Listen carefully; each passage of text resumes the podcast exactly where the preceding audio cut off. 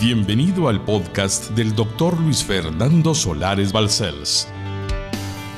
Es nuestro anhelo que su vida sea impactada y transformada a través del siguiente mensaje.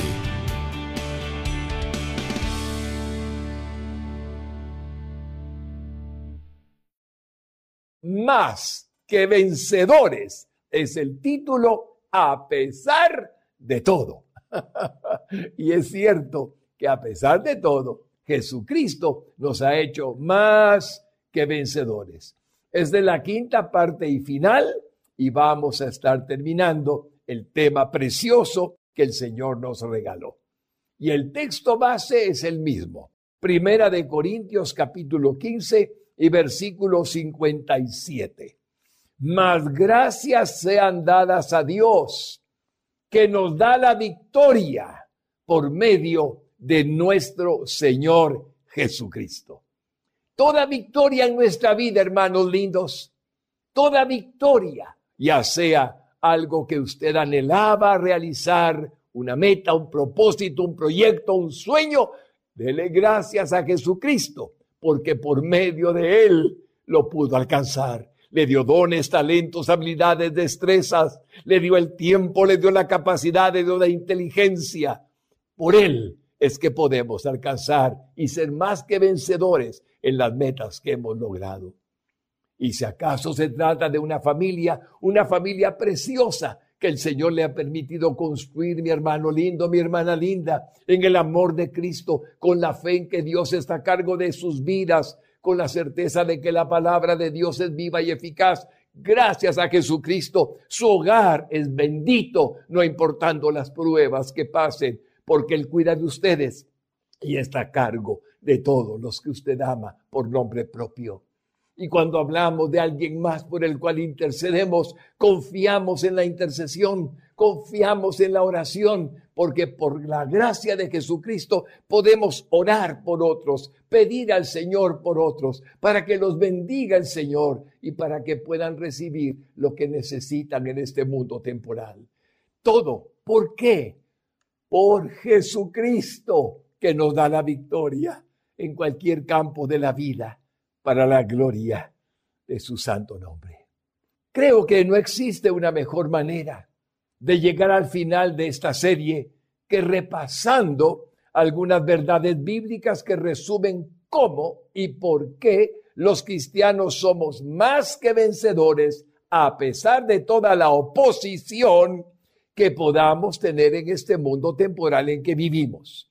Cada día que pasa, Puede haber un poco más de oposición por causa del nombre de Jesucristo. Está escrito en la palabra y así puede ocurrir. La gente piensa que hay otro Salvador, otra posibilidad de salvación o una religión que pueda darle semejante, impresionante posibilidad. Pero la única que Dios declara en su palabra es Jesucristo. Nadie más que Él es el Hijo de Dios y vino a este mundo a salvar a todos sin ninguna clase de excepción. Debemos de estar conscientes que los que desconocen el plan de salvación de Dios para la humanidad no comprenden que en Juan 3:16 está contenida la síntesis de las sagradas escrituras en cuanto al perdón de sus pecados y que no existe otra opción. ¿Cuál opción si el único Dios verdadero de tal manera amó al mundo que dio a su Hijo unigénito para que todo aquel que en Él cree Jesucristo no se pierda, mas tenga vida eterna. Es la síntesis en un solo versículo de lo que puede significar el perdón de pecados, salvación a través del unigénito Hijo de Dios, Jesucristo.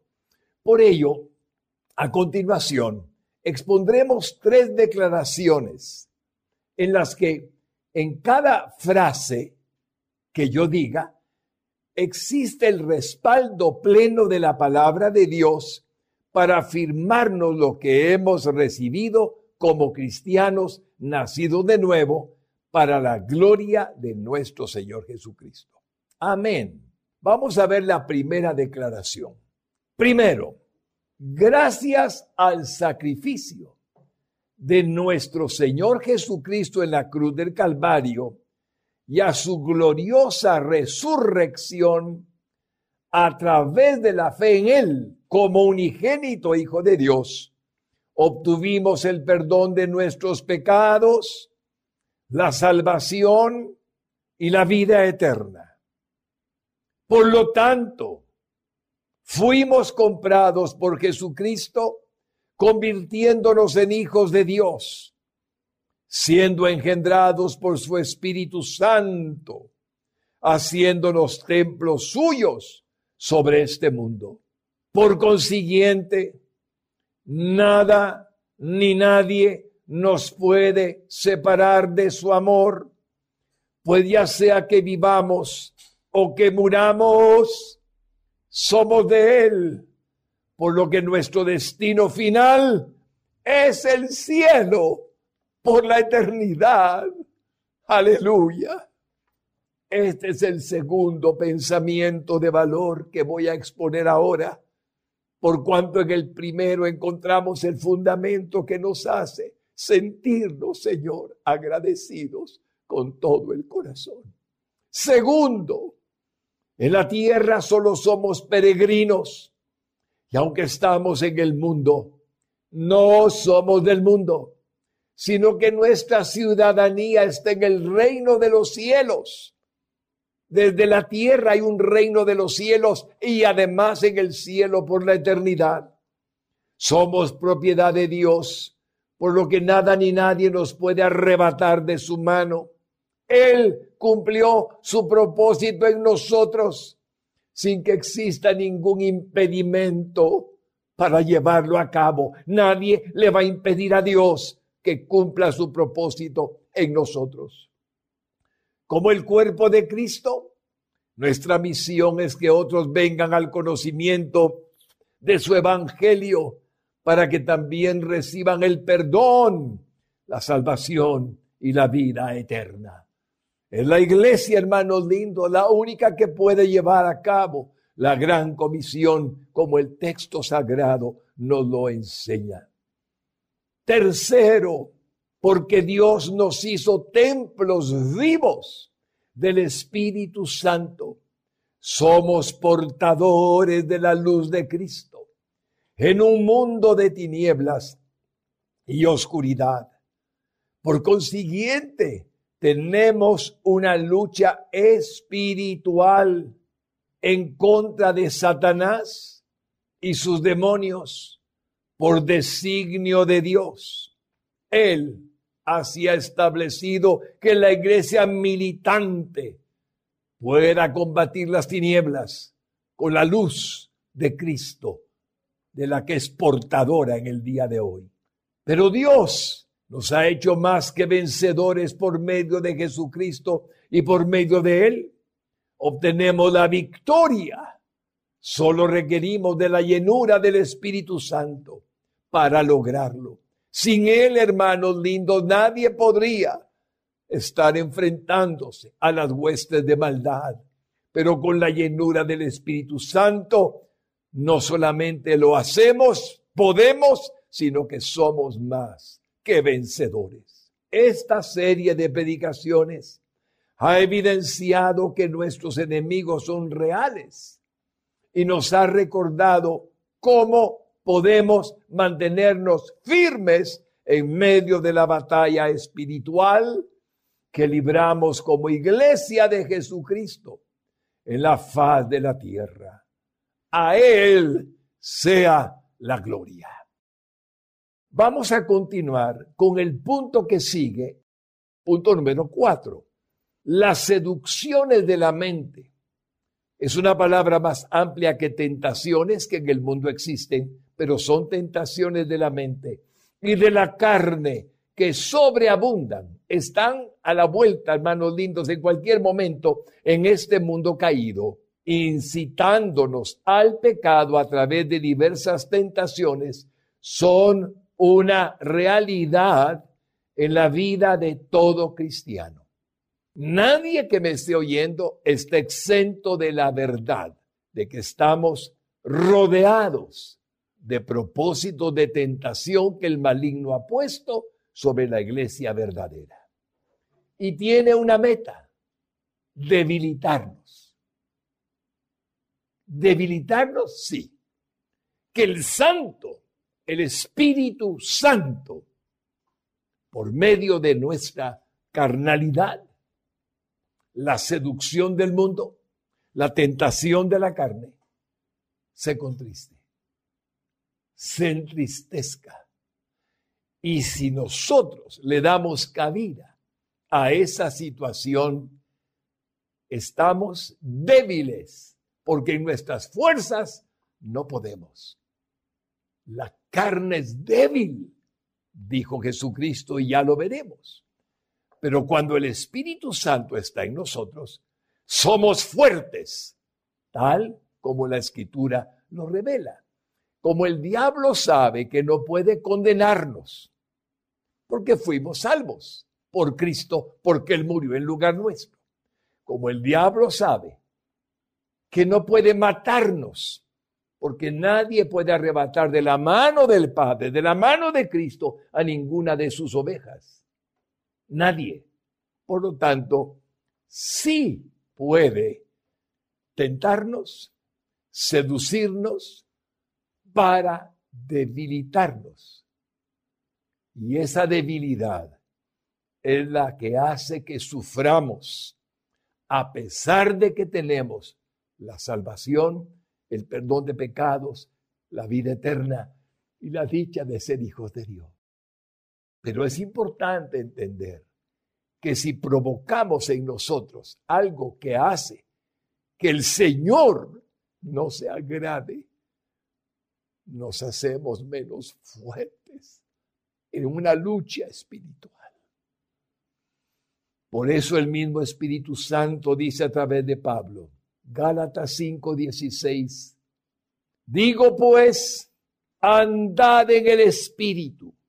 Permítame razonar el andar en el Espíritu, llenos hasta donde os sea posible, por medio de la consagración de vuestra alma, mente, ojos, oídos, labios, dedicados a Dios. Si nos consagramos al Señor, entonces andamos en el Espíritu. Él está en nosotros. Él es nuestra fuerza. Andad en el Espíritu y no satisfagáis los deseos de la carne. Como se dan cuenta, lo que nos lleva a la debilidad es caer en el pecado, caer en la tentación. Versículo 17. Porque el deseo de la carne es contra el Espíritu Santo que está en nosotros. Y el del Espíritu Santo, está con E mayúscula, es contra la carne. Y estos se oponen entre sí para que no hagáis lo que quisierais. La carne quiere, el Espíritu quiere. ¿Qué es lo que debemos de hacer? Lo que el Espíritu nos pide, no lo que la carne nos pide. Eso es para fuerza espiritual. Eso es para fortaleza. Eso es para ser usted y usted y usted, habla miles o los que estén viendo, fuertes en el Señor que nos da la fuerza. Y específicamente, veamos cómo el Espíritu Santo le inspiró al apóstol Pablo en Romanos 13, 13 al 14. Oigámoslo con cuidado. Andemos como de día todo el tiempo alertas, todo el tiempo bien despiertos. Honestamente, hermanos lindos, la deshonestidad, la mentira, todo lo que es falso, debilita al Espíritu Santo que es Dios en nosotros. No en glotonerías, porque dañamos nuestro cuerpo nos debilitamos con tanta comida de exceso que no nos cae bien y nos enferma. Y borracheras, antes éramos tal vez borrachos? Hermanos lindos, porque la borrachera entorpecía nuestra mente. El alcohol entorpece nuestra mente y nos hace entonces perder el dominio propio. Nunca lo permitamos. No en lujurias y lascivias. Ahí está hablando de, la tentación del pecado sexual pecaminoso, o sea, lo que no es sexualmente lícito. Los casados y esposos y esposas, nada que ver con lo que estoy diciendo. Está hablando de un pecado de lujuria y lascivia que la carne tiene a sí misma provocada si acaso lo hace mirando lo que no debe, oyendo lo que no debe, porque esos son pecados que contra su propio cuerpo pecan y por lo tanto le hacen mucho daño. Usted es templo y yo soy templo del Espíritu de Dios. No en contiendas y envidias. Veamos contiendas. Significa pleitos. ¿Quién puede estar en el Espíritu peleándose con otro? Si Él es amor, si Él es paz, si Él es gozo. ¿Cómo puede creer alguien iracundo, irascible, eh, que Dios va a agradarse? No se puede. Y por lo tanto nos pide que no estemos en pleitos, en contiendas. Y en envidias, hermanos lindos, siempre he dicho, y Jesús bendito sea tu nombre, porque creo que es verdad. La envidia es un pecar contra Dios. ¿Por qué es un pecar contra Dios, hermano lindo? Porque usted es mal agradecido cuando envidia porque yo soy mal agradecido cuando envidio a alguien. Es como decir un reclamo sin decirlo. No lo había pensado tal vez, pero es la verdad. ¡Hola lo que este tiene! ¡Hola! ¿Qué más quisiera yo? Cuidado. Uno tiene lo que Dios le ha dado. Uno tiene lo que Dios le ha permitido. Uno es quien Dios quiso que fuera. No soy aquel admirado científico, admirado empresario. Soy quien soy y es Dios quien me lo ha permitido. ¿Que me puedo superar? Por supuesto, si Él me pone en el corazón el querer como el hacer. Pero decir que otro es mejor que yo es el peor error. Es como decirle a Dios, en mí, Señor, no hiciste lo que pudiste. Cuidado, cuidado, hermano. Usted es precioso para Dios. Usted es bella para Dios. Es la obra de sus manos. Es el alma que le dio. Es usted. Debe agradecerle a Dios por lo que es, además de por lo que tiene, por su preparación o la no preparación, porque Él sabe por qué está usted haciendo lo que hace. Y Él lo ama porque así lo creó. Versículo 14. Sino vestíos del Señor Jesucristo. Aprended de mí que soy manso y humilde de corazón y tendréis descanso para vuestras almas. Esa virtud divina es vestirse de Él ser como Él es, como Él fue en el tiempo de su encarnación. Y no proveáis para los deseos de la carne. Hermano lindo, esta provisión peligrosa, pecaminosa, causa dolor, causa sufrimiento, causa separación, causa ausencia del sentir de la comunión con Dios. Por ello, pensando o viendo u oyendo lo que produce en nosotros el deseo pecaminoso, provoca ese contristamiento. Esta es una instrucción que necesitamos obedecer en el nombre de Jesús. No proveáis para los deseos de la carne. Permítame ponerlo práctico. Hay muchos que ven una serie, no es una serie, una plataforma que ofrece series y que ofrece películas y que está ahí con un clic y que hasta aparecen en los anuncios de aquí y de por allá. ¿Será que ve algo bueno allí? No digo que todo sea malo, pero al ver algo malo en esa plataforma, ¿Sabe a quién daña? A usted. Sí, hermano lindo, a usted mismo.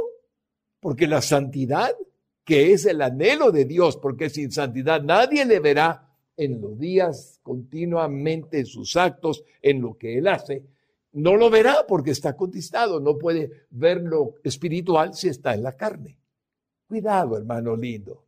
Oro al Señor para que tenga discernimiento y tenga toda la intención de mantenerse lleno de Él, del Espíritu Santo de Dios. Esta es una recomendación vital para lograr, para lograr nuestra victoria sobre la carne. Hace algunos siglos el pastor Santiago, el, el, autor de la epístola, nos dice que tenemos recompensa cuando soportamos la tentación y la compara con una corona invisible de vida que es una satisfacción espiritual que llena nuestra mente de un sentimiento de victoria semejante a una, a una corona por haber vencido la tentación. Sí, es, es aquí en la tierra y en el cielo seguramente habrá alguna corona si a Dios le place darla. Pero es muy lindo decirle que cuando uno ha vencido la tentación, se siente lleno de algo como coronado de victoria. El Señor así lo estableció. Y por eso dice Santiago 1.12 en el nombre de Jesús. Bienaventurado, Macarios, bendito, tres veces bendito, tres veces feliz, el varón que soporta la tentación, que se aparta de ella, que la resiste, porque cuando haya resistido la prueba, recibirá la corona de vida que Dios ha prometido a los que le aman. Es hermoso sentir el gozo que nos produce cuando sentimos la aprobación de Dios. Es vida, mi hermano lindo, es vida, es alegría, es gozo, contentamiento, paz, felicidad, dicha y toda plenitud de su presencia en nosotros. Y aunque Satanás es un experto en buscar que los seres humanos y aún por predilección los cristianos tropiecen, está prometido por Dios que podemos vencer las seducciones, las tentaciones de la carne provenientes de la mente influenciada por los estímulos externos si nos encontramos llenos del Espíritu Santo de Dios. Es por ello que no debemos de contristarlo. Hermano lindo, ¿cuántas veces hemos oído eso? pero ponerlo por obra hace toda la diferencia. Mire Romanos 8:5. Porque los que son de la carne, ¿en qué piensan, hermano? Piensan en las cosas de la carne. ¿Cuántas veces ha oído una conversación entre gente que no tiene a Cristo? ¿Y de qué hablan? De carne, carne, carne con diferentes portadas, caras, carátulas. Pero es carne piensan en las cosas de la carne, pero los que son del Espíritu, ¿de qué pensamos, hermano? Cristo, Dios, su reino, su amor, son del Espíritu. Los que piensan que los que son del Espíritu, en las cosas del Espíritu, piensan. Oh, ayúdanos, Señor, es por medio del Espíritu Santo que podemos vencer las tentaciones, las seducciones de la mente y las tentaciones de la carne y del mundo que está bajo el dominio de Satanás. Una receta básica, y puedo recomendarla ya. Uno, el Espíritu Santo se alimenta de. ¿Está listo? El Espíritu Santo, poniendo una forma sencilla de comprensión se nutre, se alimenta de, uno, la palabra de Dios. ¿Cuánto nos llena la palabra de Dios? Fortalecidos en ella. Dos, la oración. Señor, quiero estar en comunión contigo. Unos minutos pero permítemelo. Y comenzamos a hablar con Él y esperamos su respuesta, porque es un diálogo entre nosotros y Él. Maravilloso, hermano. Tres, la alabanza. Te adoro, te adoro. Y mi alma no se cansa de adorarte o de alabarte. Alabémoslo con todo el corazón. La adoración. Oh, aquel momento en que nos practicamos el proscuneo. Nos postramos delante de Él, nos arrodillamos. Señor, te adoro, Señor, te adoro. Cuánto nos llena su espíritu al estar adorando al Señor con toda el alma, con toda la mente, con todo el corazón, con todas las fuerzas que tenemos, Señor. Cinco, asistir a los servicios de la iglesia, donde su palabra, donde el contacto y la comunión, aunque sea a la distancia, nos edifica, nos fortalece, nos hace entrar en razón. Aleluya. ¿Y sabe cuál es el otro y último punto, el número seis? Diezmar y ofrendar. No me diga que alguien que ama al Señor no diezma para su obra. No, mi hermano, eso no es amor. Diezmarle al Señor con amor y darle su ofrenda después de diezmar. ¿Cuánta paz he visto yo con mis ojos a personas que me dicen, ay, pastor, aquí está mi diezmo? ¡Qué gozo hay en ellos! ¡Qué complacencia! Mostrando su amor a su obra en la faz de la tierra. Por eso, hermanos lindos, tal y como está prometido en la palabra de Dios, escuchemos lo que el apóstol Juan escribió en el primera epístola en el capítulo 5 y versículo 1. Vamos a ir de 1 hasta el 4. 1.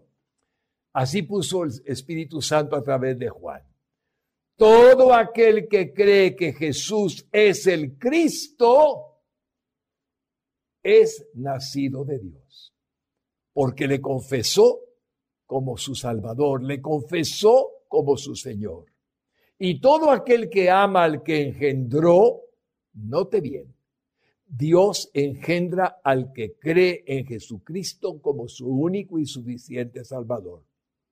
Le engendró esto significa que por medio del nuevo nacimiento nos impartió el Espíritu de Cristo, entró a nosotros el Espíritu Santo y nos volvió templos vivos de Él. Y nos regeneró y nos lavó con la sangre para poder entrar al corazón. Voy a decirlo de nuevo. Todo aquel que cree que Jesús es el Cristo es nacido de Dios. Nacido de Dios. Dios lo engendra. Él es su Padre. Si no es nacido de Dios, no ha sido engendrado por Dios. Eso es lo que dice la Biblia, no el hombre, la Biblia. Y todo aquel que ama al que engendró Dios por su espíritu, ama también al que ha sido engendrado por él. Porque creen, hermanos lindos y hermanas lindas, que me siento identificado con usted. Porque usted fue engendrado por mi Padre.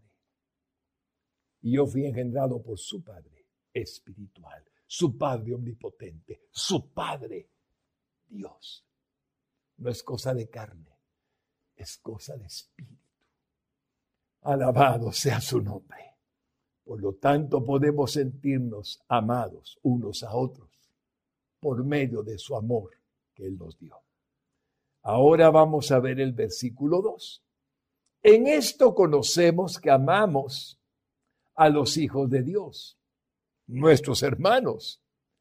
Cuando amamos a Dios, que es nuestro Padre en común, y guardamos sus mandamientos. Aquí la clave está en la palabra obediencia a sus mandamientos. Y amamos a nuestros hermanos como él mismo nos lo dice.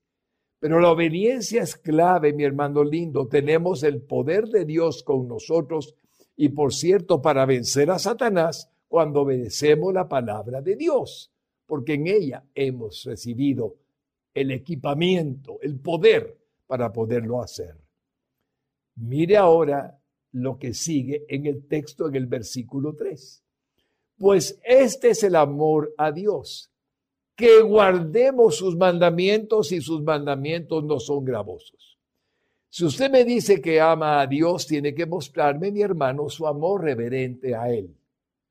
Si usted me dice que ama a Dios, mi hermano, tiene que mostrarme que quiere honrarlo, glorificarlo, como Él merece. Él es Dios, le perdonó, le redimió, le salvó, le dio la salvación, le dio de su espíritu, le hizo su padre, usted es su hijo, le dio vida eterna. Entonces, esta es clave, porque si guardamos sus mandamientos, hermano lindo, el amor se muestra en la obediencia para la gloria de nuestro Señor Jesucristo. Ahí está, claro. Y también sus mandamientos no son gravosos, es decir, no son pesados, no son una carga, son livianos. Cuando los ponemos en práctica, sentimos que estamos felices porque hacemos su voluntad. El gravoso es algo pesado. No existe eso en el Señor porque son fáciles de llevar, porque el Señor nos ayuda a realizar su sueño de que sus hijos hagan su voluntad. Versículo 4. Porque todo lo que es nacido de Dios, todo el que ha nacido de Dios, todo el que tiene el Espíritu de Dios, usted y yo nacimos de padre y madre. Pero aquí está diciendo que todo lo que es nacido de Dios vence al mundo. ¿Por qué puede usted vencer al mundo? Porque quien venció al mundo está en usted. Cristo venció al mundo. En el mundo tendréis aflicción, aflicción, dijo el Señor. Pero confiad, yo he vencido al mundo y estoy en ustedes. Bendito sea su nombre. Por ello, vencemos al mundo. Somos más que vencedores, a pesar de todo. Y esta es la victoria que ha vencido al mundo. ¿Quién nos dio la victoria para vencer al mundo, para vencer a Satanás, para vencer la carne, para vencer la tentación? nuestra fe. Nuestra fe, sí, la fe que recibió del cielo en el único Salvador que pudo dar y nadie puede superar ni podrá jamás al Hijo de Dios unigénito.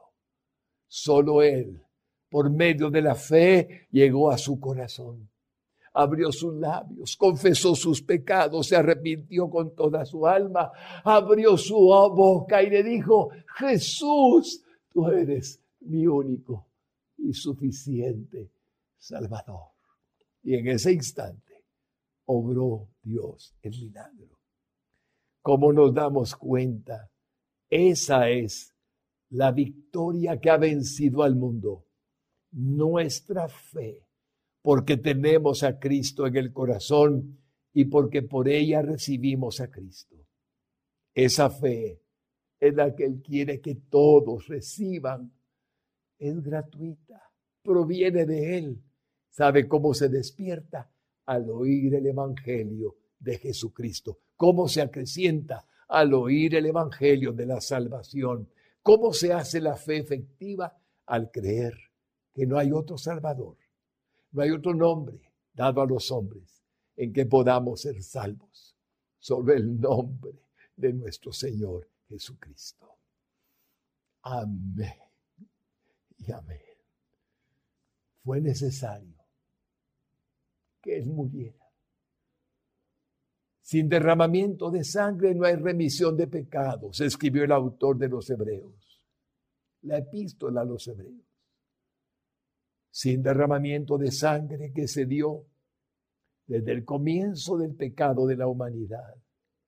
Y el Señor estableció holocaustos y sacrificios para mostrar que un día el Cordero de Dios, Jesucristo, su Hijo unigénito, hombre, Dios, Dios y hombre, moriría por nuestros pecados. Sin Él, que murió y derramó, vertió su sangre en la cruz del Calvario, no habría perdón posible. Vamos a, pasar al último punto de la serie, perdón, hermanos lindos, perdonen. Ah, al punto número 5, para ir concluyendo. Aunque el mundo, y aunque el mundo tiene muchas maneras para seducir o tentar a los seres humanos, con todas sus implicaciones de dolor, de sufrimiento, la fórmula divina para los cristianos sigue siendo eficaz. Jesucristo es quien nos da la victoria, siendo obedientes a su palabra, que somos más que vencedores para la gloria de su santo nombre. Amén. Hermanos lindos, tenemos todo, todo todo. No nos falta nada. No existe nada que nos haga falta. Estamos completos. Con Él y en Él estamos completos, dice la palabra de Dios. El apóstol Juan, lleno del Espíritu Santo, hizo una declaración divina que nos permite comprender el poder que tenemos los cristianos de ser templos de Dios en este mundo. No, en nuestras fuerzas, no, no, no, sino en su poder en nosotros, como ya hemos visto. Veamos primera de Juan capítulo 2 y versículo 14 en primer lugar. Dice así el apóstol, mire qué hermoso. Os he escrito a vosotros padres. Los padres guiamos a los hijos. Sí, hermanos lindos. Somos sus guías en la tierra, porque habéis conocido al que es desde el principio. Porque por gracia habéis sido salvos para tener en vuestro hogar la presencia de hijos que han reconocido la proclamación que le han dicho a ellos y a ellas de que Jesucristo es el Señor y el Salvador, al único que Dios envió os he escrito a vosotros jóvenes. ¿Cuánto joven estará viendo esta predicación? Porque sois fuertes. Si algo en la juventud tenemos, hermanos lindos, es fuerza. Fuerza física, fuerza moral, fuerza de determinación para hacer realidad los sueños. Pero en Cristo, ah, somos más que vencedores y la palabra de Dios permanece en vosotros. ¿Quieren triunfar en la universidad? ¿Quieren triunfar en el trabajo que han conseguido? ¿Quieren triunfar en la profesión o el oficio? ¿Quieren hacer la mejor labor? La palabra de Dios es su mejor guía. Es Dios hablándoles. Haz esto, haz esto, haz esto, haz esto. No hagas aquello. Aleluya. Y habéis vencido al maligno. Se vence al maligno con la llenura del Espíritu Santo por medio de Cristo que murió en la cruz del Calvario y compagó nuestros pecados. Sus fuerzas tienen su espíritu. Sí, hermano lindo, la fuerza que tenemos es por su espíritu y tenemos su palabra. Y por ella el maligno es vencido en el nombre de Jesús.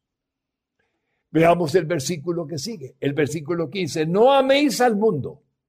La palabra cosmos, hermano, es el sistema en el que el mundo opera, el sistema injusto que el mundo tiene la maldad que persevera y donde la justicia parece que no cumple con su cometido, siempre y en muchas naciones está ocurriendo esto en el momento en que hablo. Hermanos lindos, no améis al mundo, el sistema del mundo. Pueden amar la creación, pueden amar la naturaleza, pueden amar todo lo que es y amar a las personas, porque Dios dice que estamos en el mundo para bendecirlas ni las cosas que están en el mundo. La mayoría de las cosas son innecesarias. Son simplemente podemos vivir sin ellas, vaya. Si alguno ama al mundo, el amor del Padre, que es del reino de Dios, del reino de los cielos, no está en él. ¿Por qué? Porque su mirada está en el mundo y no en, la, en el cielo, donde debemos de poner la mirada. Esto es la primera condición que no las cosas terrenales sean las prioritarias, sino a las celestiales, hermanos lindos. Para allá vamos. Versículo 16. Porque todo lo que hay en el mundo, Eh, hablé del sistema, hablé de la injusticia, hablé de las cosas que el mundo ofrece. Los deseos de la carne. Si algo vende, es lo que a la carne le gusta.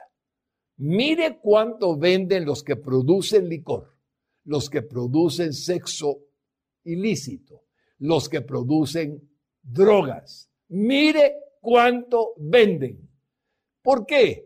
Porque son los deseos de la carne, los deseos de los ojos. ¿Cuántos miran lo que no debemos de ver? ¿Cuántos hermanos lindos? Y la vanagloria de la vida nos venden ideas de que aquí usted se merece esto, usted se merece el otro. Yo no me merezco nada, mi hermano lindo.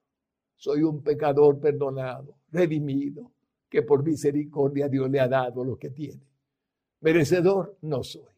Si Él me lo quiere dar, es bienvenido. Mire cómo cambia la actitud. Usted se merece lo mejor, es lo que el mundo le dice. Y Dios dice, bueno, te he dado todo. ¿Qué es más valioso? En todo es Cristo, mi hermano lindo. Por lo tanto, podemos entender que esa vanidad de la vida no proviene del Padre, sino del mundo, tal como dice el texto. Son pecaminosas, son tentaciones egocéntricas, el ego se infla, tentaciones carnales, estimuladoras al placer ilícito, el materialismo, yo tengo, aquel no tiene, vanagloria de la vida y la búsqueda de cosas y cosas que nunca terminamos. Alguien le preguntaron, y esa frase me recuerdo que la escuché por primera vez, me parece que fue del copastor de la iglesia, el hermanito Rigoberto Galvez. Le preguntaron a un multimillonario, ¿y usted no tiene suficiente dinero ya?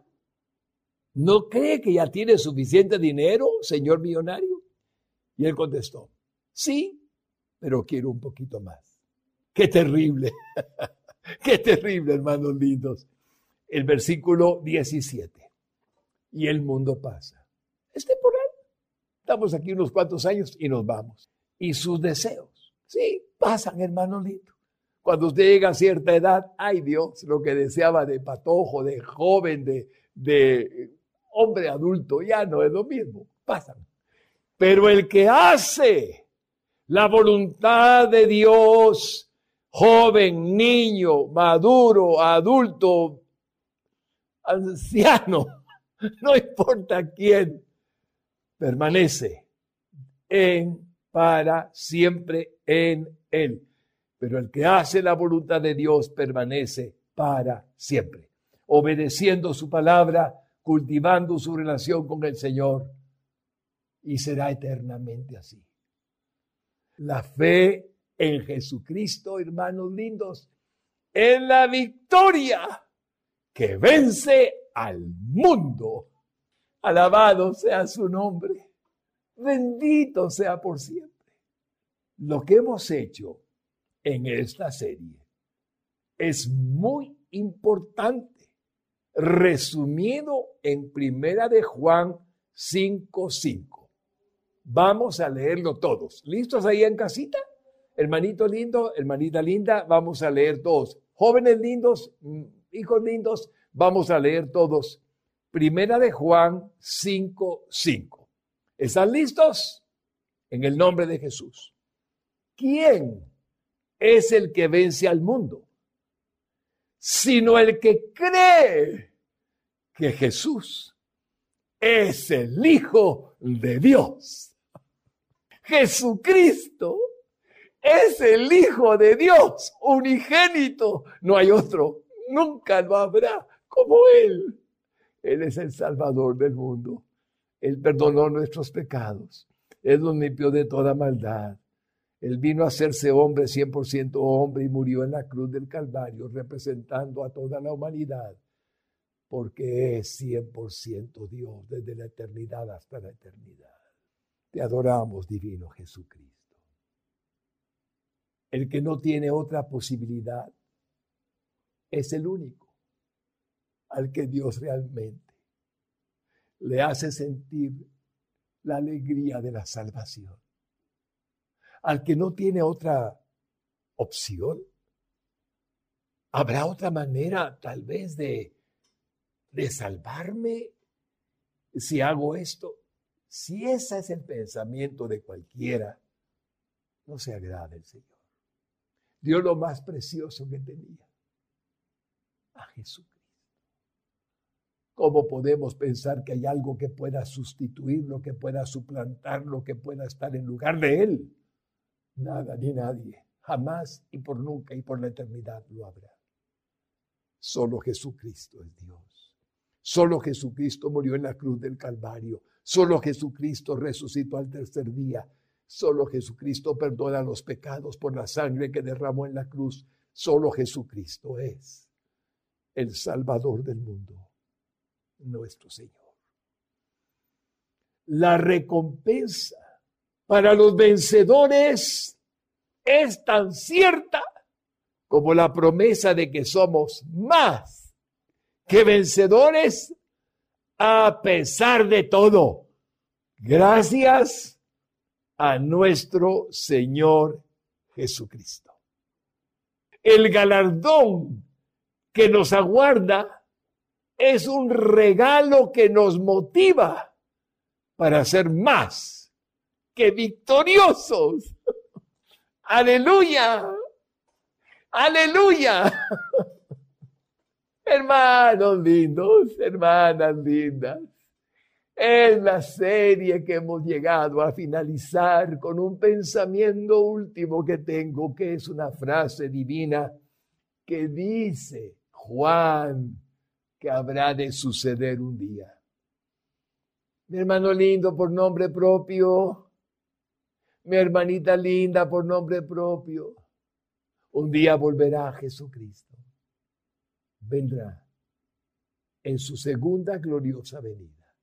No hablaré de detalles, solamente diré que trae un galardón. ¿Qué es un galardón, pastor? Una recompensa. ¿Y por qué? Para recompensar a cada uno, según haya sido su obra aquí en la tierra usted está incluido. Súmese si no se siente incluido. Súmese. Nada se lo impide.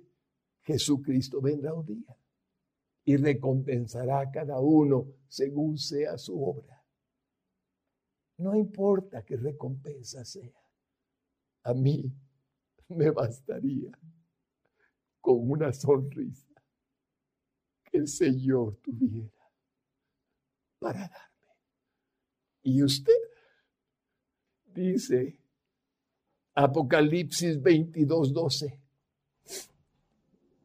He aquí, yo vengo pronto y mi galardón conmigo para recompensar a cada uno según sea su obra.